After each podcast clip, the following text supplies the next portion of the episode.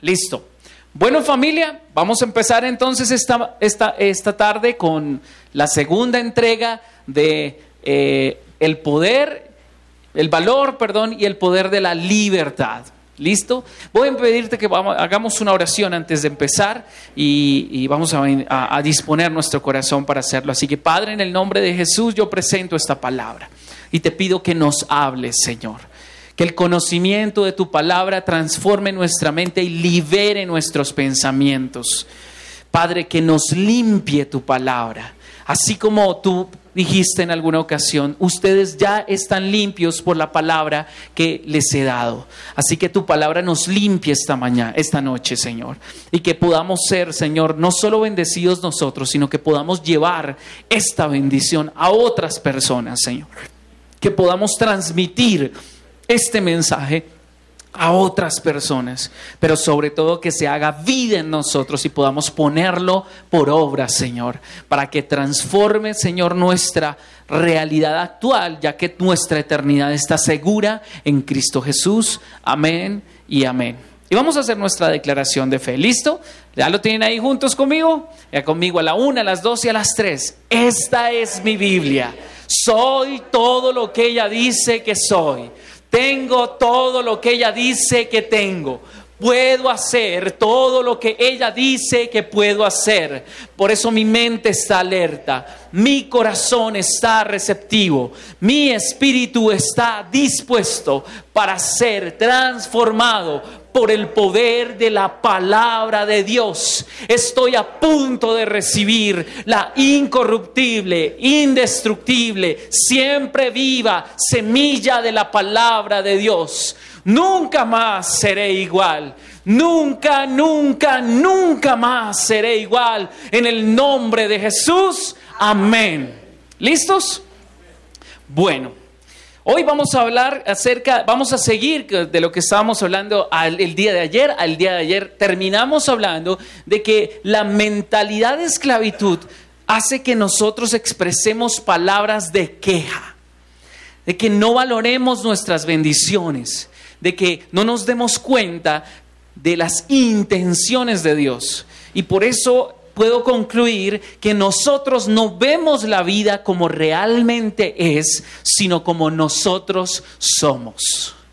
Así es la vida en la realidad nuestra no es como debería ser o como realmente es, sino como nosotros somos. Cuando tengo un corazón cargado de queja, de amargura, con estructuras mentales de esclavitud de mi pasado, con heridas de mi pasado, esclavizado y atado al dolor del pasado, pues todo lo que yo reciba también me va a causar dolor, por bueno que sea que sabemos que la voluntad de Dios es buena, agradable y perfecta, pero la mayoría de personas no entienden eso porque jamás han estado bajo el gobierno de una autoridad que sea buena, agradable y perfecta para ellos. Que todo lo que nosotros vivamos en nuestro pasado lamentablemente condiciona el futuro que todos debemos renovar y reentrenar nuestras mentes para la libertad, porque aunque hayamos sido liberados en nuestro espíritu, de nada sirve si nuestra mente sigue presa allá en nuestro pasado.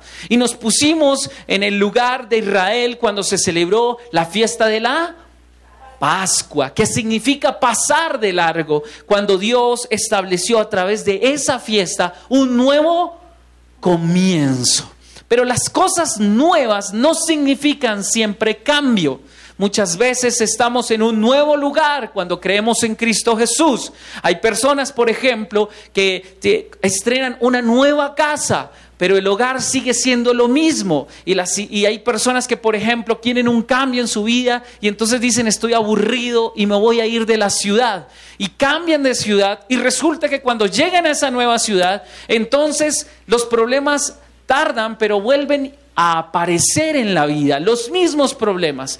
Y la persona cree que las maldiciones lo están persiguiendo, pero realmente lo que lo ha estado persiguiendo es su mentalidad. Esa no cambió.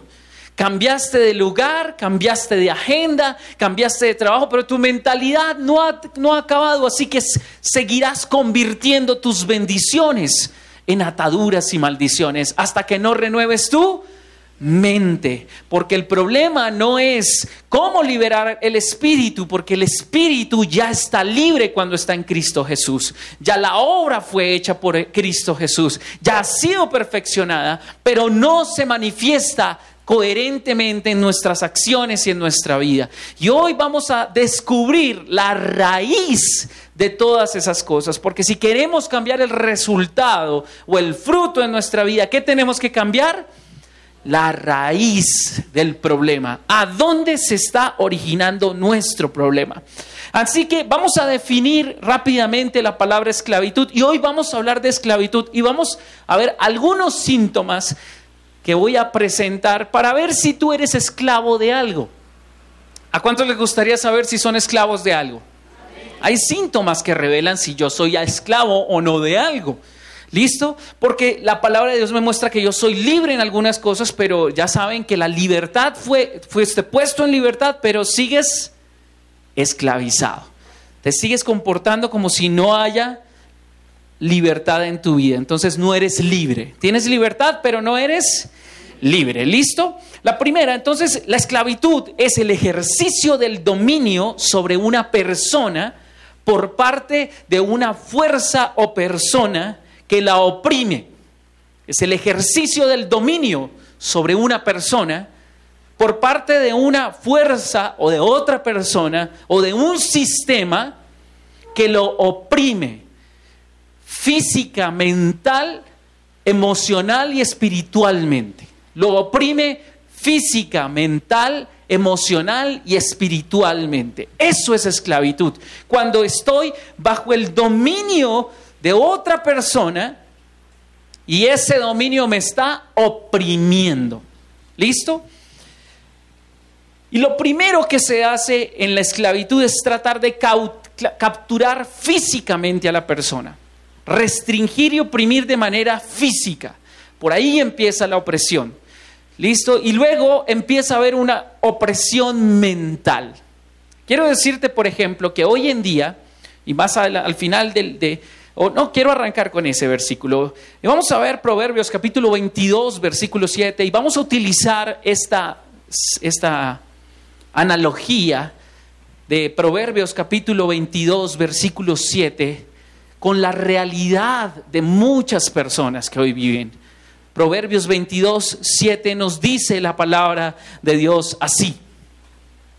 Proverbios 22.7 dice, así como el rico gobierna al pobre, el que pide prestado es sirviente del que le presta. Me gusta que hay otras traducciones dicen es esclavo del que le presta.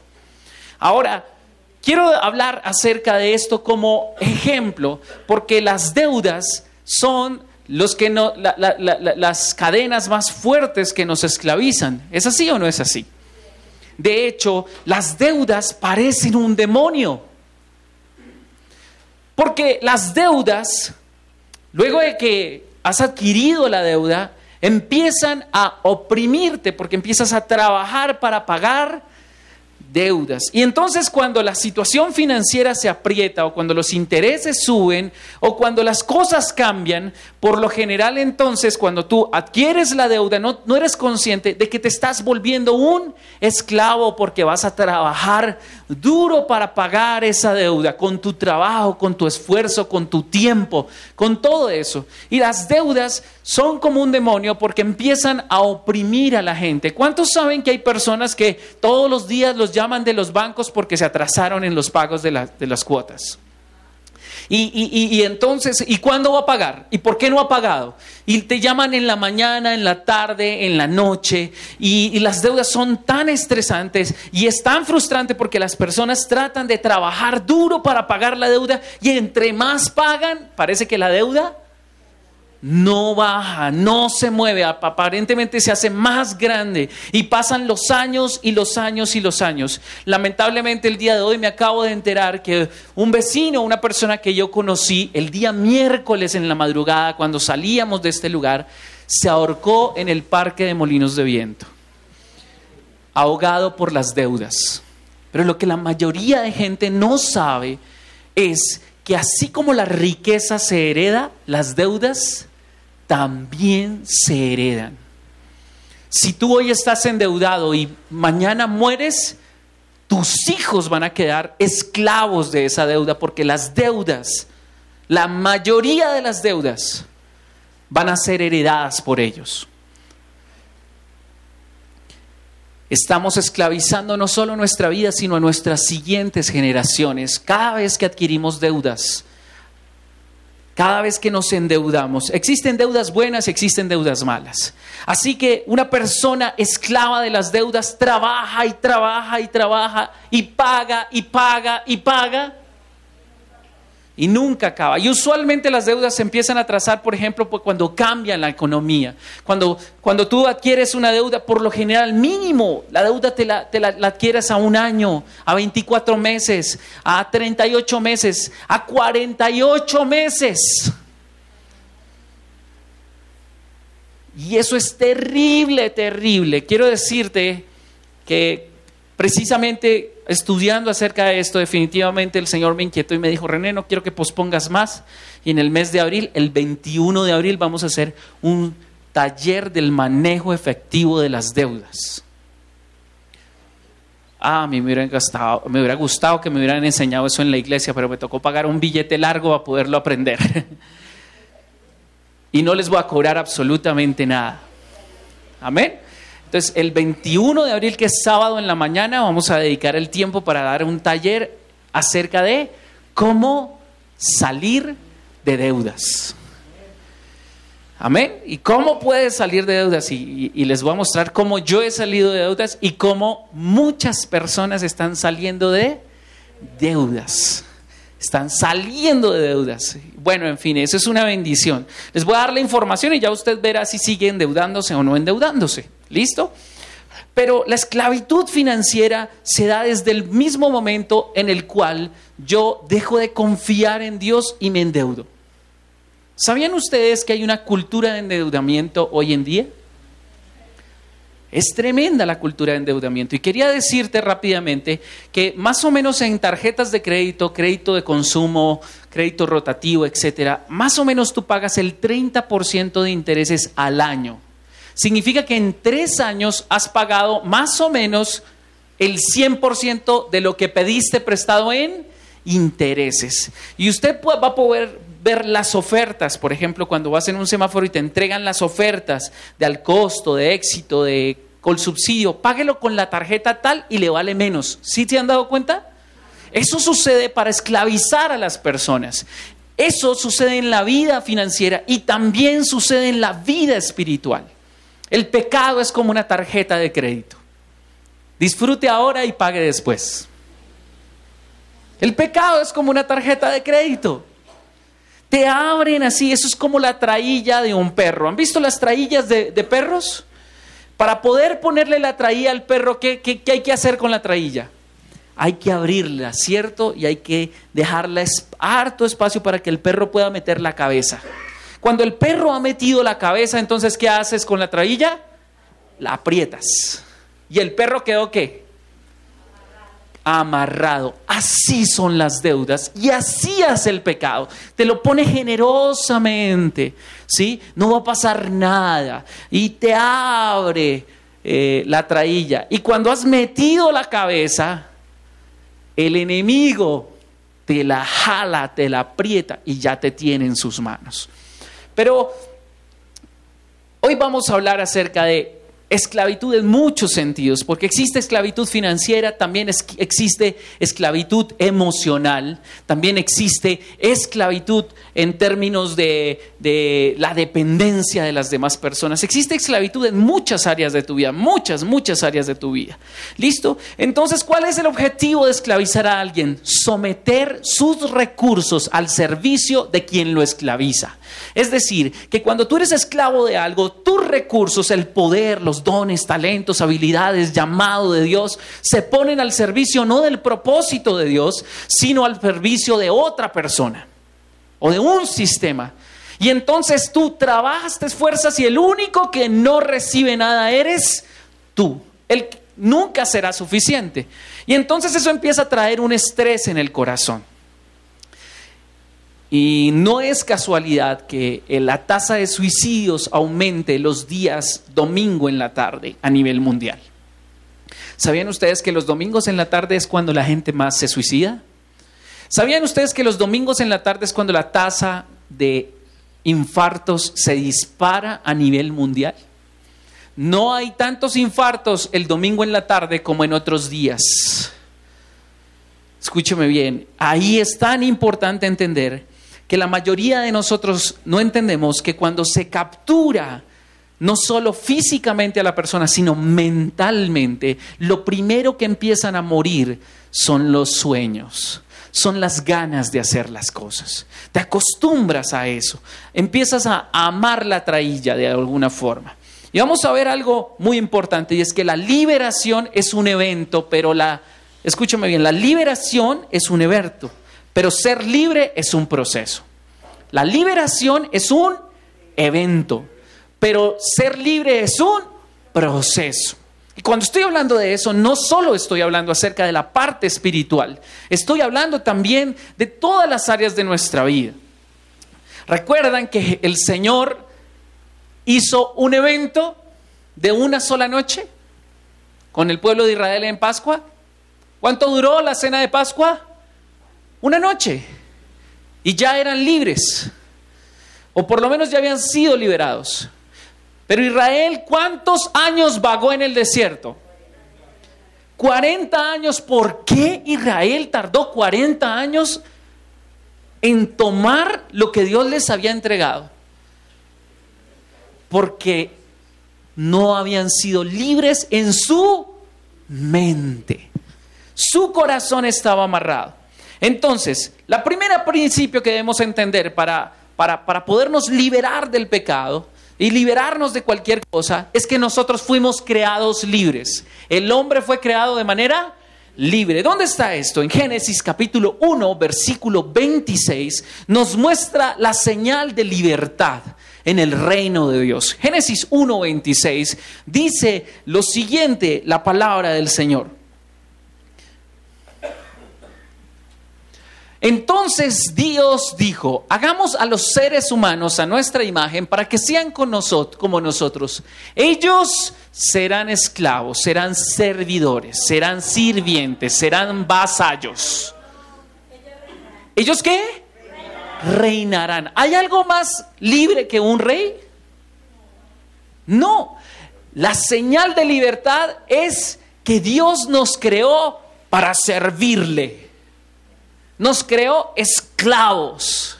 No, nos creó como reyes para gobernar. La primera señal de la libertad es que puedes gobernar, que tomas dominio sobre las cosas.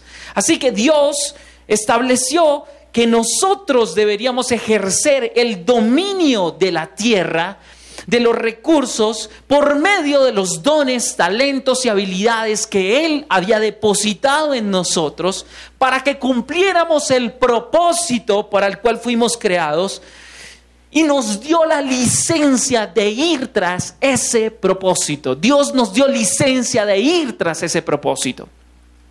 De hecho, el único, hay algo poderoso en la vida del ser, del ser humano y es que eh, el ser humano todo el tiempo está soñando, está imaginando. Eso tiene mucho que ver con el propósito de Dios para nuestra vida. La mayoría de personas que están esclavas son las personas que no tienen propósito. Por eso para mí la tragedia más grande de este mundo es que tú sigas viviendo sin propósito, que sigas asistiendo a la iglesia sin un propósito, que sigas leyendo la Biblia sin un propósito, que sigas orando sin un propósito, que sigas haciendo las cosas sin saber para qué benditos Dios te puso en esta tierra. Eso es una tragedia porque estarás esclavo de las circunstancias traerán desesperanza, porque en el mundo vamos a tener diferentes tipos de aflicciones. ¿Es así o no es así? Pero el Señor dijo, confíen, tengan confianza, no tengan temor. Yo he vencido al mundo que los quiere esclavizar.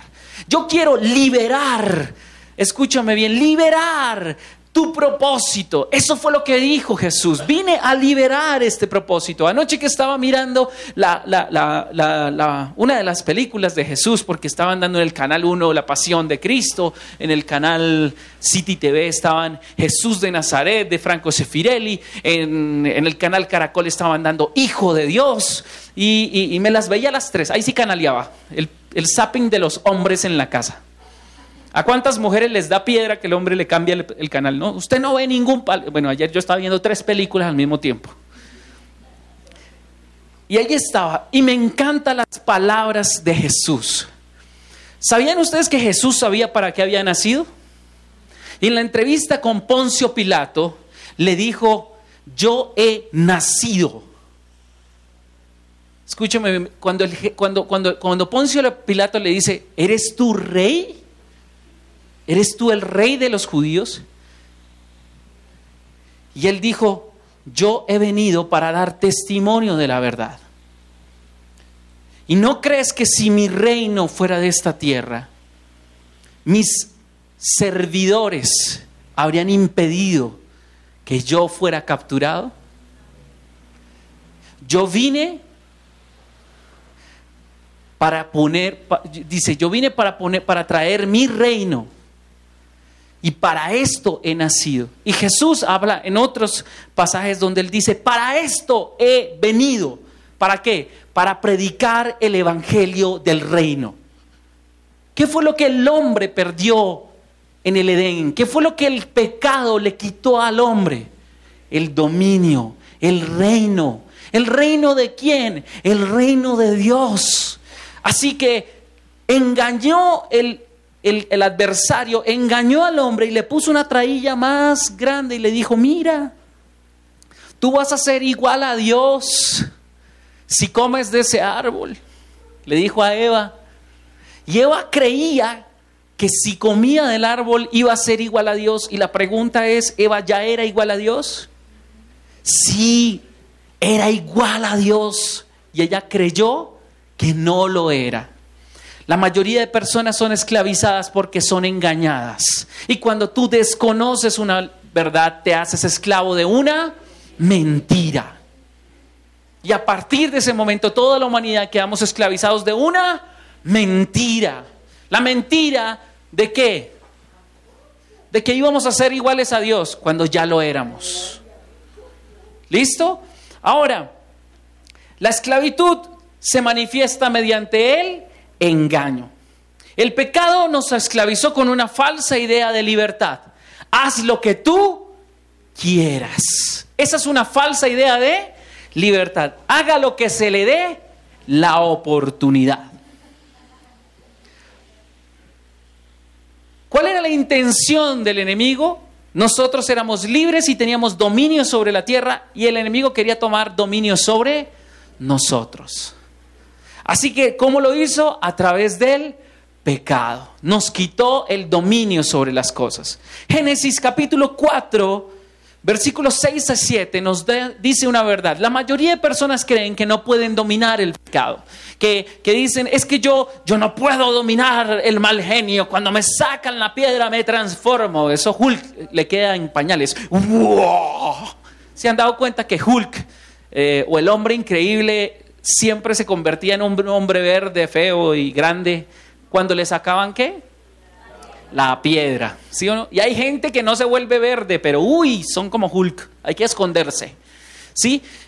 Pero quiero decirte, y muchas personas han sido esclavizadas por, por, por su mente. Hay personas que son esclavas del tabaco y no pueden dejar de fumar.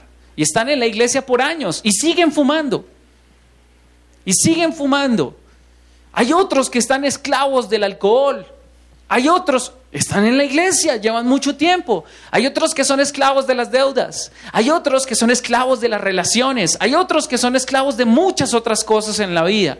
Y lo primero que dicen es, yo no puedo, no he podido hacer eso.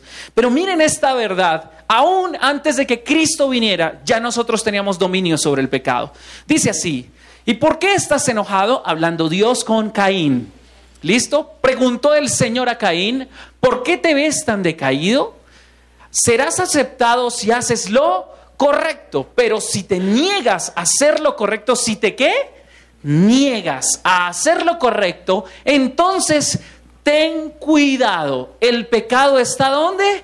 A la puerta, al ansioso, al, al acecho y ansioso por controlarte.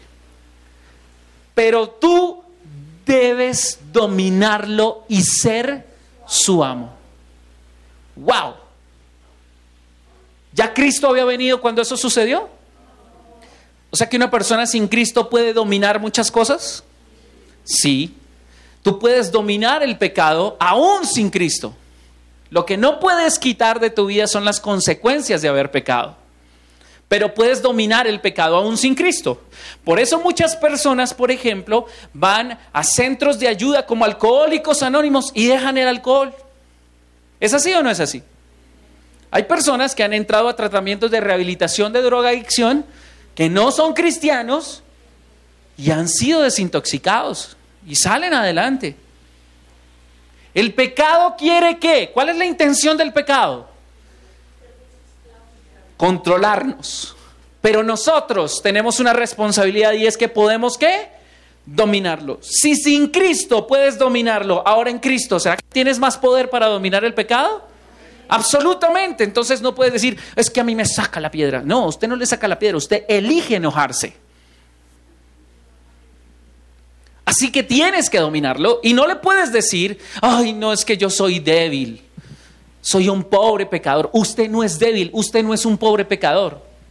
Ya lo vamos a ver por qué. ¿Listo? Entonces, el primer engaño que nosotros tenemos en nuestra mente es que cualquier cosa que esté externo a nosotros nos puede dominar. En todo sentido. Siempre le he dicho a una persona que día hablaba con un, con, un, con un, personaje que me decía, pastor, yo tengo un problema muy terrible con mi esposa porque es que ella me saca la piedra, ella sí sabe sacarme la piedra. Y le dije, sí, claro, tú le diste el poder a ella de sacarte la piedra.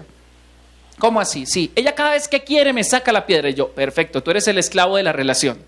Porque cada vez que ella quiere, te saca la piedra. Ni siquiera tú te enojas porque quieres. Ya le diste el poder a esa persona de que te enoje cuando a ella se le antoje. Algunas mamás con sus hijos, es que usted me enerva.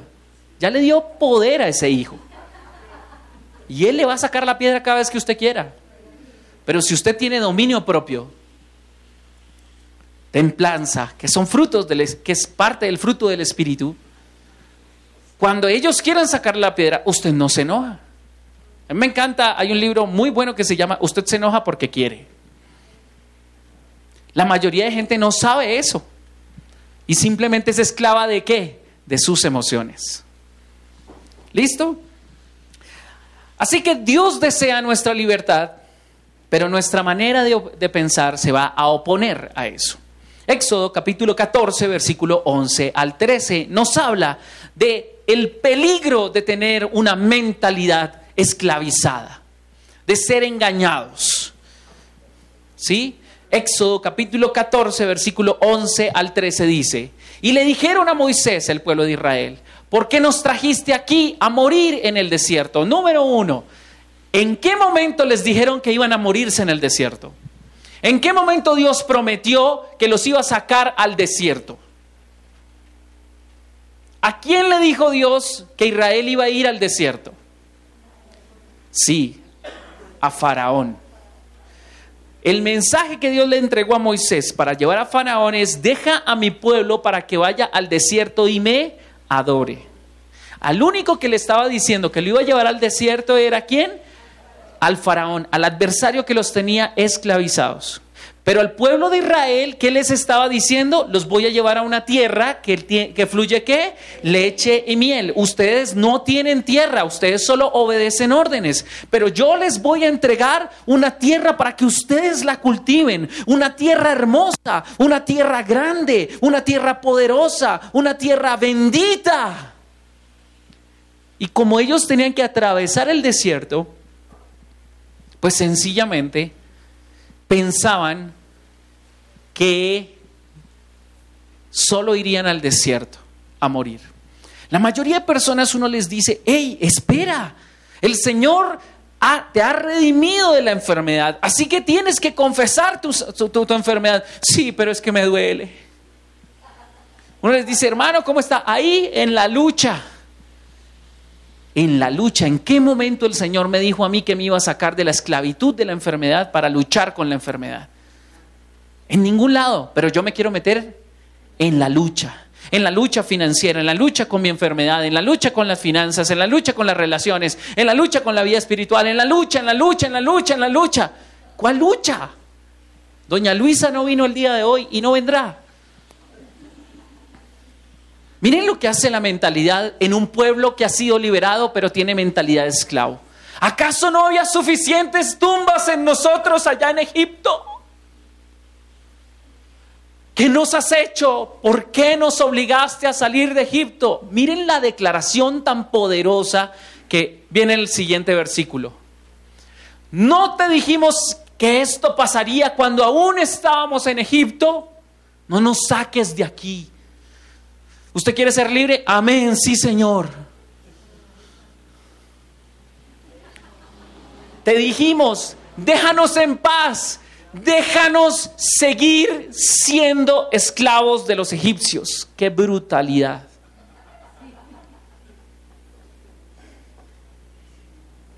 Yo tengo que decir que en términos financieros, cuando yo les hablo a las personas que tienen que quitarse de la mente la idea de que van a pensionarse, es porque es un sistema que los va a esclavizar. Porque existe un método que se llama el 40 por 40 por 40. ¿Sabían qué es eso? Que tú trabajas 40 años por 40 horas a la semana para pensionarte con el 40% de tu salario. Ese es el sistema pensional en el que vivimos hoy. ¿Trabajas cuánto?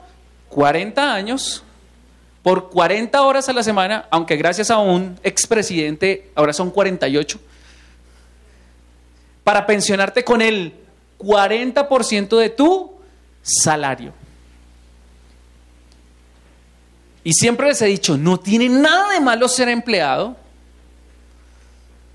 no tienes absolutamente nada de malo ser empleado, pero no le puedes apostar tu futuro financiero solamente a esa fuente de ingresos. No se la puedes apostar. Porque aunque tengas un empleo fijo durante toda tu vida, cuando llegues al final de tu tiempo, no pensarás que tú vivirás exclusivamente de la pensión. Tienes que construir activos por el camino. Y nuestros viejos, gracias a Dios, construyeron activos por el camino. Tienen casa, por ejemplo. Aprendieron a ahorrar y no, a endeudarse. Ahora, hay personas a las que uno les dice que para que sean sanos, lo único que necesitan es alimentar su fe y alimentarse de la palabra de Dios. Y déjame decirte que tienen más fe en el médico que en la palabra de Dios. Porque van al médico, el médico les dice, tomes esta pastilla cada seis horas todos los días para que ya no le duela más. Y la persona va, reclama sus medicamentos y se toma la pastilla con la seguridad de que la pastilla le va a funcionar. Es mejor ser un esclavo en Egipto que un cadáver en el desierto. Y yo prefiero morir en el intento por ser libre a vivir en medio de la esclavitud. Así que la posición de libertad en la que te encuentras no garantiza que tú estés dispuesto a ser libre. La posición en la que te encuentras hoy en Cristo Jesús es una, pero ¿cuál es tu disposición? Estoy hablándote de que Cristo te hizo libre y posicionalmente ya eres libre. Espiritualmente ya eres libre, perfecto, absolutamente perfecto en Cristo Jesús. Pero tu disposición para que esa perfección se manifieste no está abierta. ¿No está qué? Abierta. Así que liberarnos del opresor, como Israel fue liberado de, Faraón, no garantiza de que tú hayas roto con la, opresión de tu interior. La responsabilidad sí es garantía de que yo seré libre. ¿Saben que hay un consuelo en muchas personas de que otros controlen nuestro estilo de vida? ¿Y saben que ser esclavo es atractivo? Ser esclavo es atractivo. ¿Saben por qué es atractivo ser esclavo? Porque un, un, esclavo no es responsable de nada, solo obedece. ¿Es así o no es así?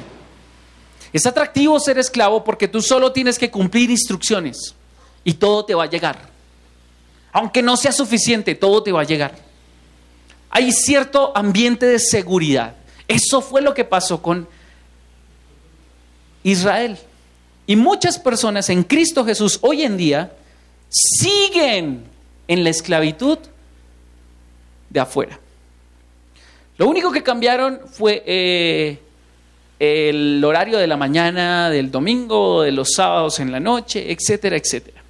Pero les voy a mostrar las cadenas que ha utilizado el enemigo para encarcelar la vida de hombres y mujeres que han sido libres en Cristo, pero que todavía permanecen esclavos. Efesios capítulo 2, versículo 1 al 3, nos habla de la primera cadena que el enemigo ha usado durante toda su vida, durante toda la existencia de la humanidad, para encarcelarnos. Se llama la gratificación inmediata. La primera cadena se llama como gratificación inmediata. Efesios capítulo 2, versículo 1 al 3. Efesios 2, 1 al 3. Para explicar esto, todavía no me lo publiques allí todavía, solo ponlo ahí en blanco. Listo, dice así. Ponlo en blanco, porfa, para que no... Listo. La gratificación inmediata. ¿Qué es la gratificación inmediata? Es el deseo de suplir o satisfacer un deseo, perdón, es Sí, el deseo de satisfacer un deseo de manera inmediata. ¿Por qué es tan sencillo endeudarse hoy en día? Porque la tarjeta de crédito nos da gratificación inmediata. Porque, por ejemplo, ah, se acerca el mundial, quiero cambiar mi televisor. Y si tengo una tarjeta de crédito con 4 o 5 millones de pesos de cupo, ¿qué tengo que hacer para comprar un televisor? Nada que un tarjetazo no arregla, ¿cierto? Y yo voy y ¿qué hago? Paso mi tarjeta y me llevo mi televisor feliz para mi casa. A 48 cuotas. Tan solo 29.900 pesos mensuales. ¿Qué son 29.900 pesos mensuales? Para tener un televisor de 50 pulgadas con súper alta definición 4K y 3D, con internet para disfrutar el mundial. A mí me gustaría. Personalmente a mí me gustaría. Así que yo voy inmediatamente y soluciono qué? El problema. Pero si ese mismo televisor, yo digo, bueno, voy a comprar el televisor, pero no lo voy a comprar con mi trabajo, sino que voy a construir un negocio que, cuyas utilidades, el 100% de esas utilidades las voy a ahorrar y cuando llegue al monto que vale el televisor, entonces ahí sí lo compro, porque no lo compré con mi tiempo actual, sino con un negocio que trabajó para construir ese televisor. ¿Cuánto tiempo me voy a demorar para hacer eso? Tal vez años. Es posible que lleguemos a Qatar y posiblemente no tenga el dinero ahí. La gratificación inmediata me quita disciplina. ¿Y cuál es la el, secreto, digámoslo así, o el, el éxito de la libertad? La disciplina. Una persona libre es una persona qué? Disciplinada. ¿Por qué? Porque elige hacer las cosas y se mantiene en ellas. Pero una persona esclava no es disciplinado porque no se necesita ningún esfuerzo para ser disciplinado. Indisciplinado, perdón. Llegar tarde es fácil. No se necesita ningún esfuerzo para llegar tarde. ¿Es así o no es así? La gratificación inmediata. Ahora sí veamos la gratificación inmediata en la palabra de Dios. Dice así, antes ustedes estaban muertos a causa de su desobediencia y sus muchos pecados. Vivían en el pecado igual que el resto de la gente, obedeciendo a quién? Al diablo, el líder de los poderes espirituales del mundo invisible, quien es el espíritu que actúa en el corazón de los que se niegan a obedecer a Dios. Todos vivíamos así en el pasado, siguiendo los Ah, la gratificación inmediata que busca, satisfacer qué? Los deseos de nuestras pasiones y la inclinación de nuestra naturaleza. Éramos objeto del enojo de Dios igual que todos los demás.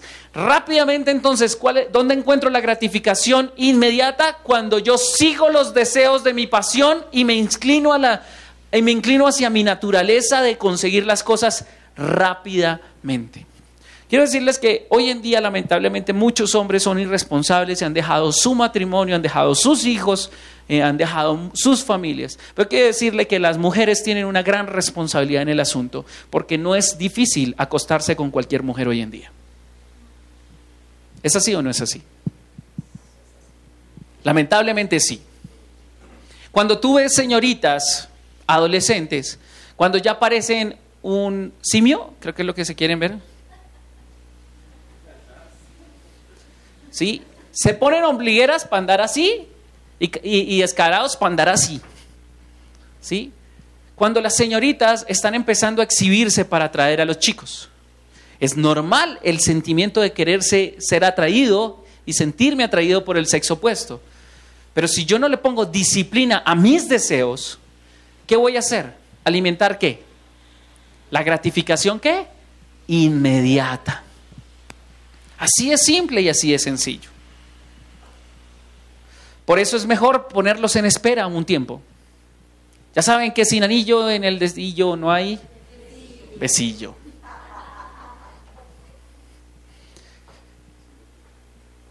¿Saben cuánto se demora uno en construir un negocio que te empiece a dar, a pagar tu salario a ti mismo? ¿Cuánto puede tardar? Si lo haces disciplinadamente, si lo haces con orden, es posible que te tardes cinco años si sabes cómo hacer el negocio. Hay algunos que pueden dar fruto en tres años, en dos años, hay otros que dan en seis meses, pero tienes que hacerlo bien. Pero la mayoría de negocios toman un tiempo largo en qué? En ser construidos. Y muchos han trabajado por cinco años construyendo el negocio y después de cinco años tienen que dejarlo. ¿Por qué? Porque el negocio que hizo no maduró lo suficiente. Sin embargo, si la persona sigue trabajando de esa forma, es disciplinado, va a saber que un día su disciplina permitirá que un día construya un negocio que sea rentable y que lo haga. Algunos, por ejemplo, dicen, ya me aburrí de ser empleado, y van y se meten en algún negocio, dicen, ah, metan, eh, se endeudan y meten el dinero por allá en una inversión X, y empiezan a ganar dinero fácilmente y al poco tiempo están endeudados, con las cuentas vencidas, con todo mal, porque no le dan tiempo al negocio de crecer. ¿Saben por qué la gente cae estafada hoy en día en términos financieros? Por la gratificación inmediata. Todos los negocios tienen el potencial de convertirse en grandes negocios y de poder darte libertad financiera, pero hay que construirlos primero.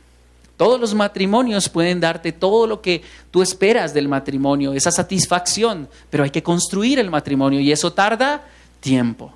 Tienes que aplicar la ley del proceso a cada área de tu vida si quieres ser libre. De lo contrario, seguirás siendo un esclavo toda tu vida. Aplica la ley del proceso. Las cosas tardan en aparecer, pero si tú te mantienes firme, disciplinadamente, confiando en el Señor, en su palabra y haciendo las cosas de manera correcta, tarde o temprano aparecerá la oportunidad. Vendrá un kairos de Dios a tu vida que te trasladará de un momento difícil a un momento de victoria. Amén. Entonces, ¿qué hace la gratificación inmediata? Básicamente nos, esclaviza. Cualquier persona que le guste tener la gratificación inmediatamente, los esclaviza. ¿Se han dado cuenta, por ejemplo, que los chicos hoy en día tú no les puedes prometer algo porque lo quieren inmediatamente? ¿Es así o no es así? Quieren asegurarlo inmediatamente. Niños de 8 años con celular. ¿Sabes realmente, psicológicamente, en qué edad un niño debería tener un, un celular? Más o menos a los 15 años y después de haber tenido unas buenas clases para enseñarle cómo usar eso. Así es simple y así es sencillo. Pero los padres nos dejamos arrastrar, ¿por qué? Por la gratificación inmediata en la que vive este mundo. Dime si no hay gratificación inmediata cuando tomas tu celular, abres la aplicación y se demora.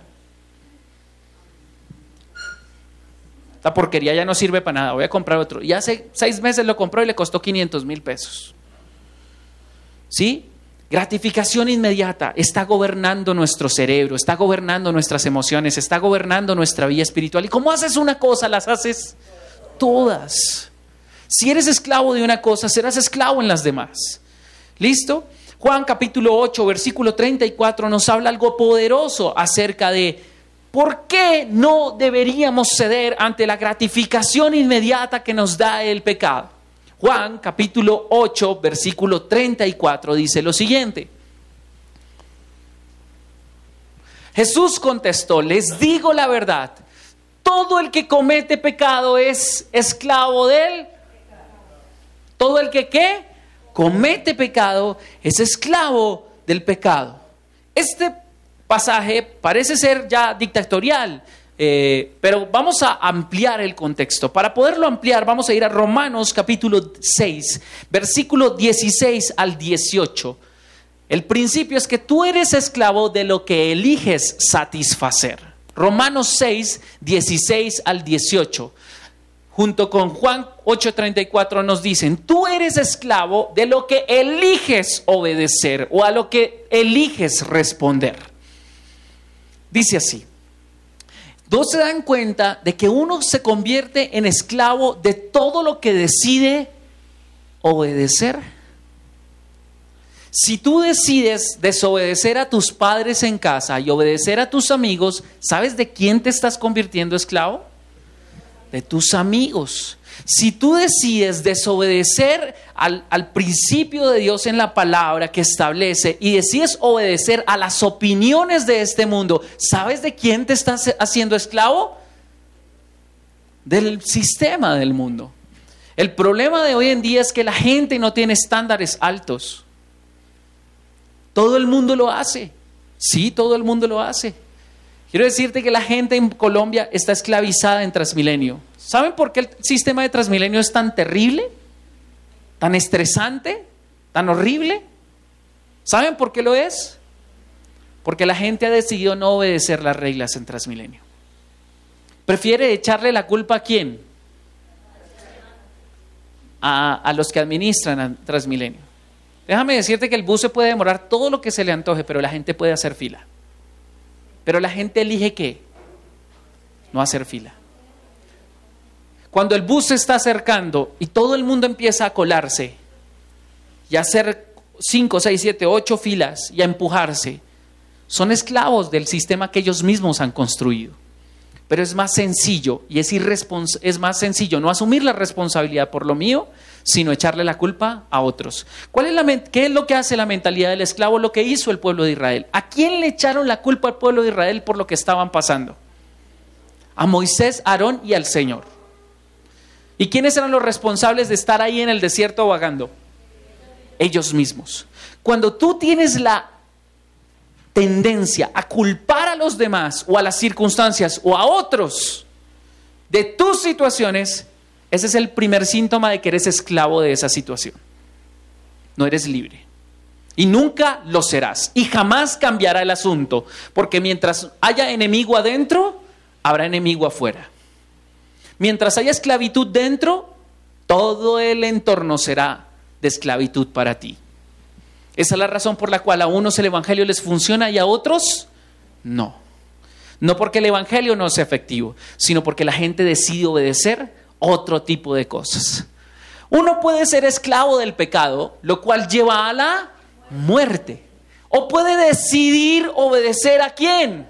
A Dios, lo cual lleva a una vida recta. Entonces yo elijo ser esclavo de Dios, porque cuando yo elijo ser esclavo de Dios, Dios me levanta y me dice, no eres esclavo, eres mi hijo, vas a reinar.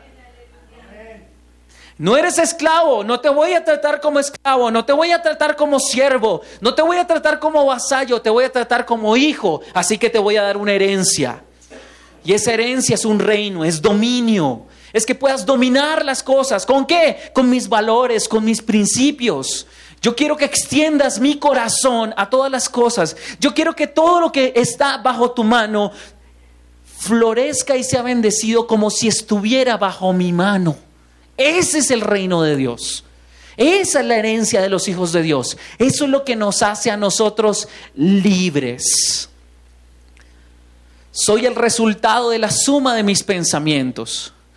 Proverbios 23, 7, Reina Valera del 60. Proverbios 23, 7 nos habla de que tú eres la suma de todos tus pensamientos. Tú eres la suma de todo lo que tú lo que predomina en tu mente. Y si en tu mente predomina la queja, tú eres eso, aunque tal vez Dios te haya hecho libre, tú sigues siendo esclavo porque sigues teniendo pensamientos de esclavitud. Proverbios 23, 7, Reina Valera del 60. Porque cuál es su pensamiento en su corazón, tal es Él. ¿Qué? ¿Quieres saber cómo piensas? Pues mira cómo hablas, porque de la abundancia del corazón habla la boca. ¿Cuál es la sensación? Cuál, es tu tendencia cuando estás frente a una dificultad y a un problema? ¿Tu tendencia es a quejarte? El día que yo aprendí eso dije, ah, yo soy responsable por todas las cosas que a mí me pasan. Yo no le voy a echar la culpa a nadie. A nadie, absolutamente a nadie. Yo soy el responsable de mi vida. El día que yo me hice responsable de todas las cosas que pasan en mi vida, ese día fui libre. Ese día fui libre. ¿Sí? Ese día fue libre. Así de sencillo. Ese día dejaron de pasarme cosas malas. Ese día entendí que todo lo que me viene para mi vida viene por mi bien. Y cuando yo trabajo en algo y las cosas no me salen, es porque Dios me está enseñando y viene para mi bien. Y toda situación difícil viene para mi bien. Entonces jamás tengo temor a malas noticias. Jamás tengo temor a malas noticias. ¿Por qué? Porque soy libre. ¿Libre de qué? Ya vamos a ver. La segunda cadena que utiliza el enemigo para, para cautivarte se llama la ignorancia. La segunda cadena que va de una persona esclava es la ignorancia. Oseas capítulo 4, versículo 6, la misma versión. Oseas capítulo 4, versículo 6 nos habla de cómo la gente queda cautiva. Y por eso es fácil esclavizar personas cuando las personas no saben. La ignorancia. Oseas 4:6 dice así. Mi pueblo fue destruido porque le faltó por cuanto desechaste el conocimiento, yo te echaré del sacerdocio y porque olvidaste la ley de tu Dios, yo también me olvidaré de tus hijos. El resultado de la esclavitud es no conocer a Dios. La, mayoría de personas allá afuera son esclavos y no saben que son esclavos solo porque les falta qué? Conocimiento. Ahora yo pregunto, ¿es fácil engañar a una persona que no tiene conocimiento? ¿Es fácil? Claro que sí. Los niños, por ejemplo, son ignorantes de muchas cosas y tú los puedes fácilmente ¿qué? engañar. Entonces la razón principal por la cual tú debes ver menos televisión y leer más libros es que el conocimiento te da poder.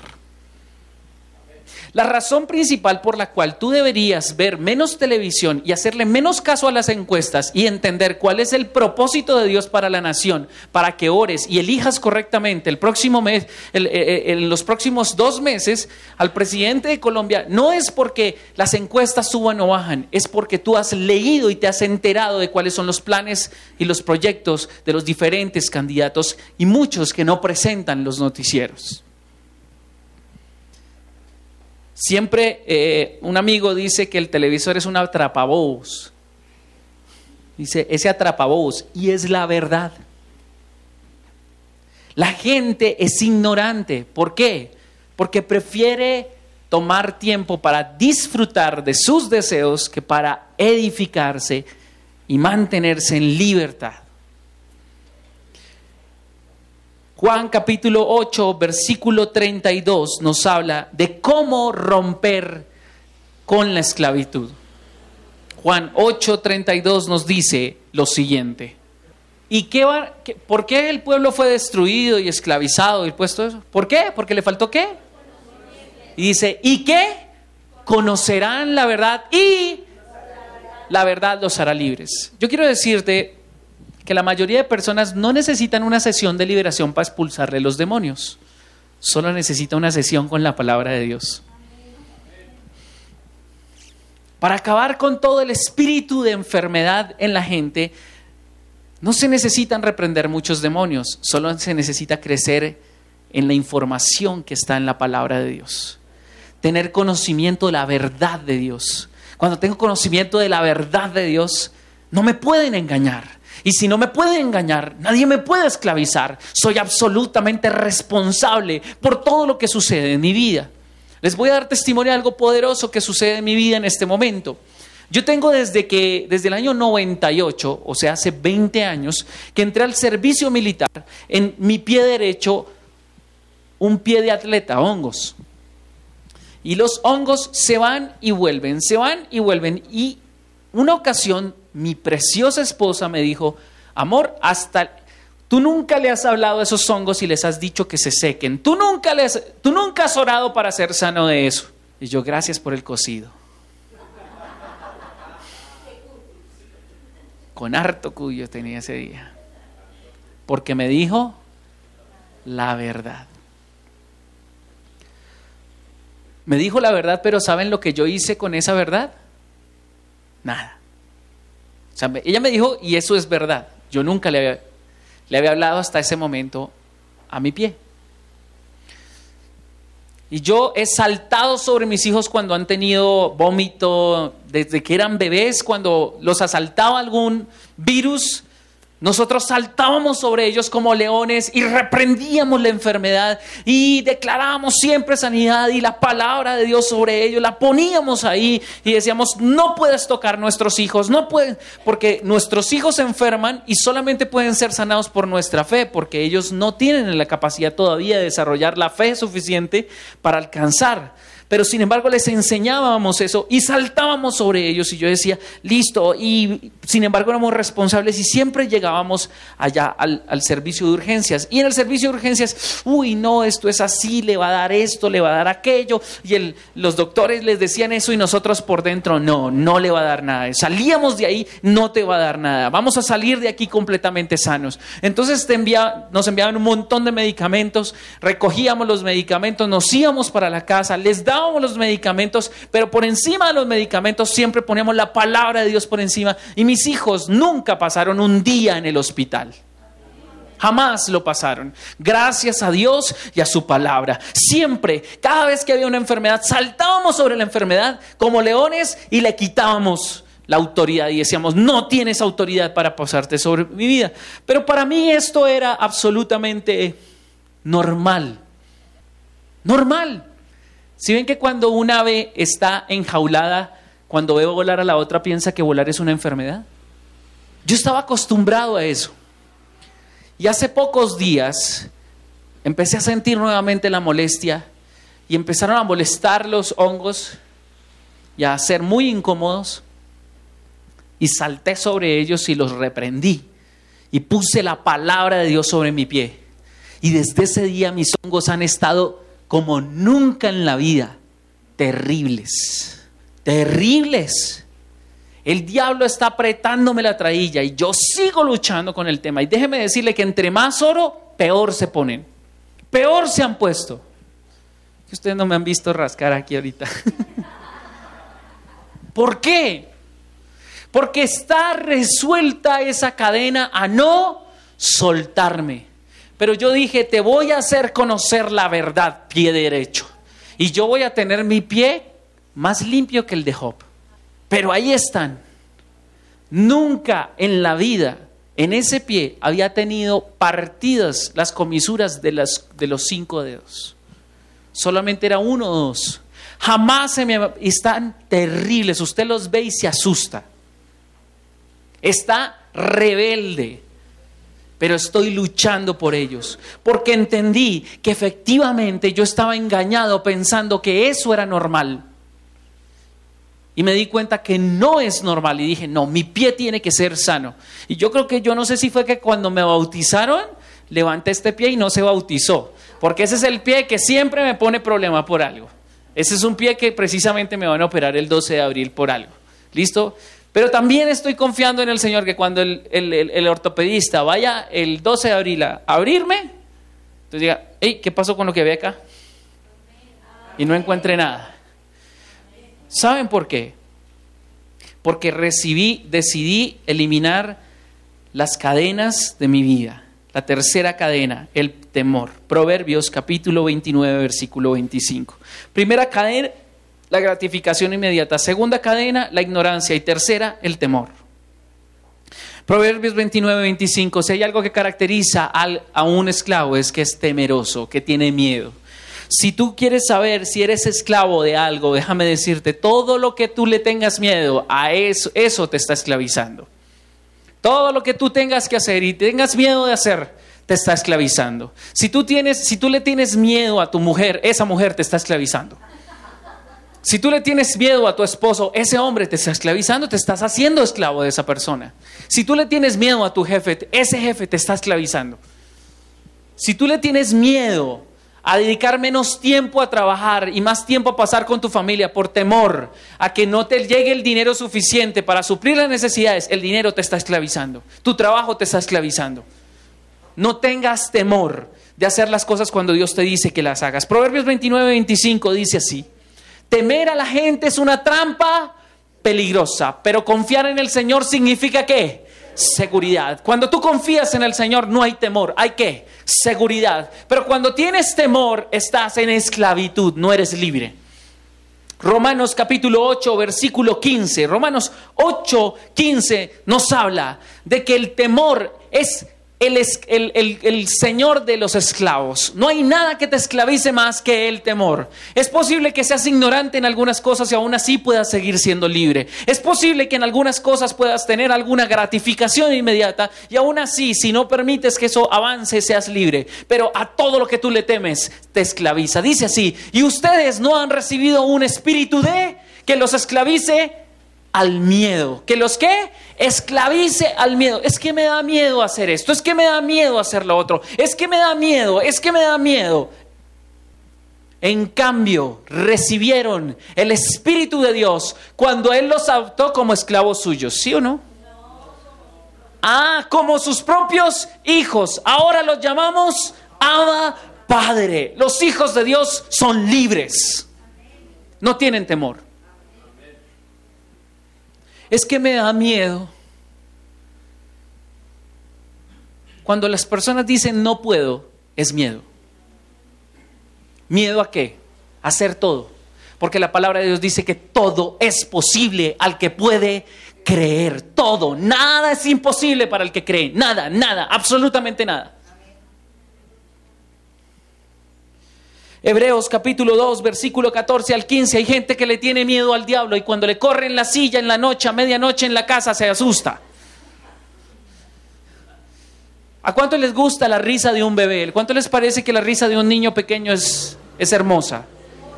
Es hermosa hasta que la escuchas a las 3 de la mañana y estás solo en la casa. Hebreos capítulo 2, versículo 14 al 15. Hebreos 2.15. Dice así, 2.14 al 15, dice lo siguiente con relación al diablo. Debido a que los hijos de Dios son seres humanos, hechos de carne y sangre, el Hijo, hablando de Jesús, también se hizo de carne y sangre, pues solo como ser humano podía morir y solo mediante la muerte podía quebrantar el poder del diablo que tenía el poder sobre la muerte. ¿Quién esclaviza a la gente hoy en día? El diablo. Y aquí me dice, echa para atrás, por favor. Eso. También se hizo carne y dice, y solo mediante la muerte podía quebrantar el poder del diablo. El que tenía el poder sobre la muerte. ¿Qué fue lo que hizo la palabra de ¿Qué es lo que nos muestra la palabra de Dios? Hay gente que le tiene miedo a la muerte, ¿sí o no? Y hay gente que le tiene miedo al diablo. Primero, quiero quitarte de la mente la siguiente situación. El diablo no es ni el 1% de poderoso a lo que es Dios. Así que si tú tienes a alguien que te está corriendo las cosas en la casa, tienes que sacarlo corriendo. Y necesitas tener valentía. La valentía, por ejemplo, que yo tengo que desarrollar cuando tengo que enfrentarme a una rata. No me gustan. No me gustan. Pero usted se ha dado cuenta, las mujeres le temen a los ratones. ¿Es así o no es así? La mayoría de mujeres le temen a los ratones. Pero usted no sabe, el ratón le tiene más miedo a las mujeres que la misma mujer. Es más, yo vi como una mujer mató del susto a un ratón. Le pegó un grito que el ratón salió corriendo y en la mitad de camino ¡ah! y estiró las patas. Lo mató del susto. Algunos hijos de Dios están asustados con el diablo. Y aquí dice que en el versículo siguiente, el versículo 15, dice lo siguiente la palabra de Dios con relación al que nos esclavizaba.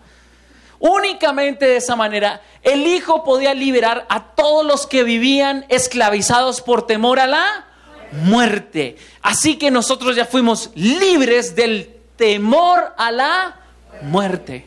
No le tengas miedo. Mamás, si el hijo se demora en llegar a la casa, no se desespere. Salió esta mañana desde las 6 de la mañana y son las 5 de la tarde y no ha llamado. Y él siempre me llama a mediodía. No, Dios mío, ¿dónde está tu confianza? Recuerda que el temor es una trampa para ti, pero el que confía en el Señor está seguro. Pero cuando estás en medio de la situación, te angustias. El temor nos esclaviza más que cualquier otra cosa en la vida, pero la muerte fue vencida. Pero no hay manera de entrar en la libertad sin soportar el peso de la responsabilidad. No hay manera de que seas libre hasta que no seas responsable por tus palabras, responsable sobre tus emociones, responsable sobre tus sentimientos, responsable sobre tus acciones, responsable sobre todo lo que corresponde a tu control. Necesitas aprender a ser qué? Responsable. Se me acabó el tiempo, mañana sigo. Eso es para que mañana vengan temprano. No se van a quedar esta noche viendo muchas películas. Porque mañana vamos a hablar de libertad. Hoy hablamos de esclavitud y mañana vamos a hablar ahora sí de la verdadera libertad. ¿Cómo se manifiesta la libertad en un hijo de Dios? ¿Cómo es que tú tienes señales de libertad en tu vida. Ya vimos algunas señales de esclavitud, ahora vamos a ver las señales de la libertad. Ahora vamos a ver cómo actúa una persona en libertad, cómo habla una persona en libertad, cómo hace las cosas una persona en libertad. Amén. Que el Señor te bendiga y te guarde y haga resplandecer su rostro sobre ti. Bendiciones familia del cielo.